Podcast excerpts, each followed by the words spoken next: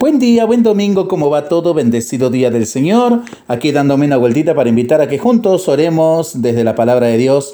Y en esta quinta semana del tiempo de la cuaresma que iniciamos, el texto que se nos propone para este domingo es del Evangelio según San Juan, capítulo 11, versículos del 1 al 45. Había un hombre enfermo, Lázaro de Betania, del pueblo de María y de su hermana Marta. María era la misma que derramó perfume sobre el Señor y le secó los pies con sus cabellos. Su hermano Lázaro era el que estaba enfermo. Las hermanas enviaron a decir a Jesús, Señor, el que tú amas está enfermo. Al oír esto, Jesús dijo, Esta enfermedad no es mortal, es para gloria de Dios, para que el Hijo de Dios sea glorificado por ella. Jesús quería mucho a Marta, a su hermana y a Lázaro. Sin embargo, cuando oyó que éste se encontraba enfermo, se quedó dos días más en el lugar donde estaba. Después dijo a sus discípulos, volvamos a Judea. Al enterarse de que Jesús llegaba, Marta salió a su encuentro mientras María permanecía en la casa. Marta dijo a Jesús, Señor, si hubieras estado aquí, mi hermano no habría muerto pero yo sé que aún ahora Dios te concederá todo lo que le pidas. Jesús le dijo, tu hermano resucitará. Marta le respondió, sé que resucitarán en la resurrección del último día. Jesús le dijo, yo soy la resurrección y la vida. El que cree en mí, aunque muera, vivirá, y todo el que vive y cree en mí, no morirá jamás. ¿Crees esto? Ella le respondió, sí, Señor, creo que tú eres el Mesías, el Hijo de Dios, el que debía venir al mundo. Jesús, al ver llorar a María y también a los judíos que la acompañaban, conmovido y turbado preguntó, ¿Dónde lo pusieron? Le respondieron, ven Señor y lo verás. Y Jesús lloró. Los judíos dijeron, ¿cómo lo amaba? Pero algunos decían, este que abrió los ojos del ciego del nacimiento no podría impedir que Lázaro muriera. Jesús, conmoviéndose nuevamente, llegó al sepulcro, que era una cueva con una piedra encima, y dijo, quiten la piedra. Marta, la hermana del difunto, le respondió, Señor, huele mal, ya hace cuatro días que está muerto. Jesús le dijo, ¿no te he dicho que si crees verás la gloria de Dios? Entonces quitaron la piedra y Jesús, levantando los ojos al cielo, dijo, Padre, te doy gracias porque me oíste. Yo sé que siempre me oyes, pero lo he dicho por esta gente que me rodea, para que crean que tú me has enviado. Después de decir esto, gritó con voz fuerte, Lázaro, ven afuera. El muerto salió con los pies y las manos atadas con vendas y el rostro envuelto en un sudario. Jesús les dijo, desátenlo para que pueda caminar. Al ver lo que hizo Jesús, muchos de los judíos que habían ido a casa de María creyeron en él. Palabra del Señor. Gloria a ti, Señor Jesús. ¿Llegan a ti, Señor, nuestros avisos o se pierden acaso entre las nubes?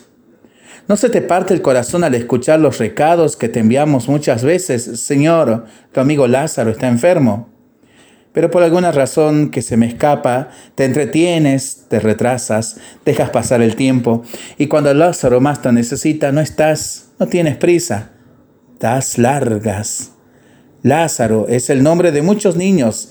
Decías que son tus favoritos y que hay de ser como ellos, niños que se compran y venden como si fueran mascotas, que se mueren de hambre rebuscando entre basureros demasiado rebuscados o de enfermedades perfectamente curables.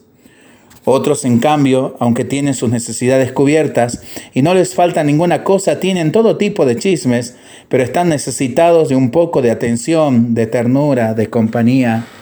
Si tú hubieras estado aquí, habrías ido hacia ellos para acariciarlos, bendecirles y ayudarles a que fueran lo que son, niños, y nos habrías repetido aquella misma orden que diste a tus discípulos.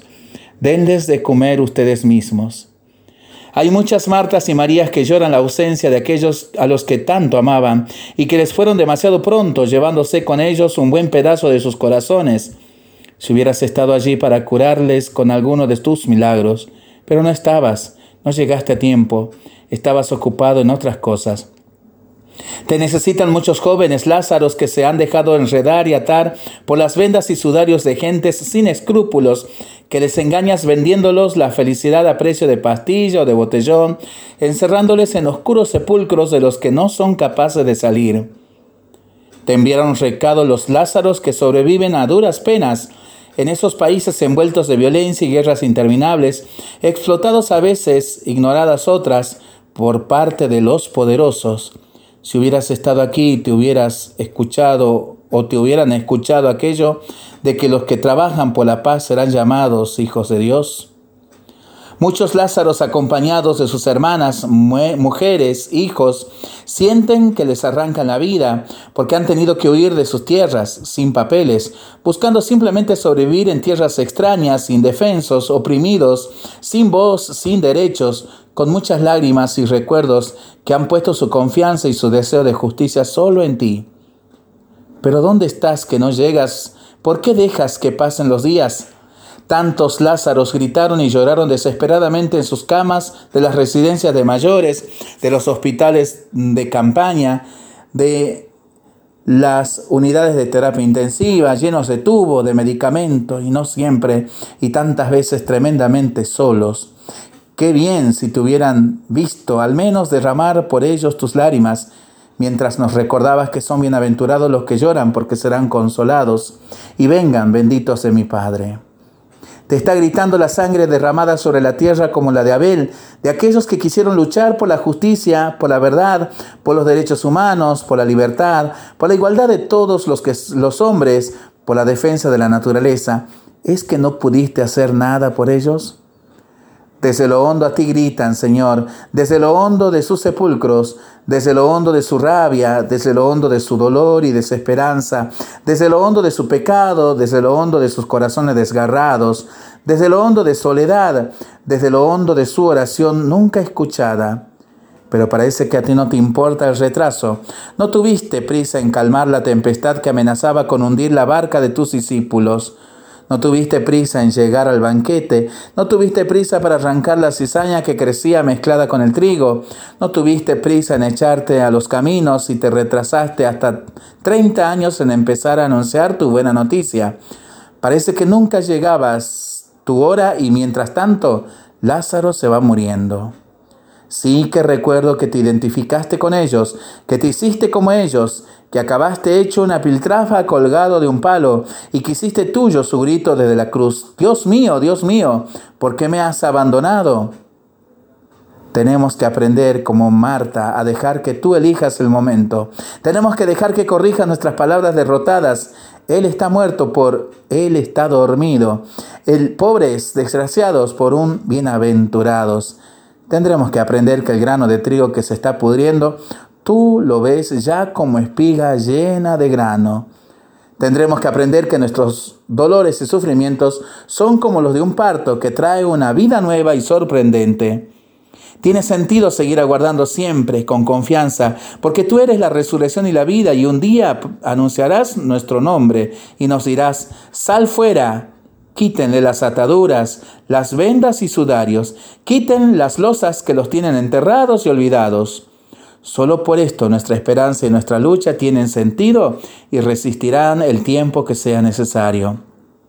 Ya sabemos que tu reloj y el nuestro no marcan la misma hora, pero que ya falta poco para que declares solemnemente, ha llegado mi hora, subamos a Jerusalén a luchar el combate contra los poderes de la muerte todos los Lázaros subirán contigo, y a esa hora sonarán a volteo las campanas y revolotearán los ángeles anunciando que la injusticia, la muerte, el mal y el pecado ya van siendo vencidos, que la vida, la justicia, la bondad, la verdad y el amor tienen la última palabra, que tus amigos, todos los Lázaros, saldrán de la tumba, pero esta vez ya para siempre, para no sufrir ni morir jamás será la hora definitiva de la Pascua.